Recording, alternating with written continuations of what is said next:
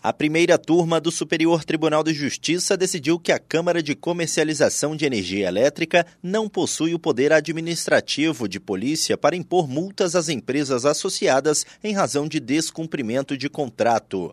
A discussão teve origem em ação de cobrança proposta pela Câmara de Comercialização de Energia Elétrica em virtude de multa aplicada a uma usina que teria descumprido o contrato de comercialização de energia.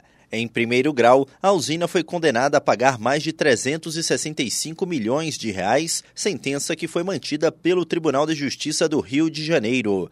No STJ, a primeira turma deu provimento ao recurso da usina e julgou improcedente a ação de cobrança. O relator, ministro Gurgel de Faria, apontou que não há permissão constitucional para que a Câmara de Comercialização de Energia Elétrica desempenhe atividade tipicamente pública, pois não integra a administração pública.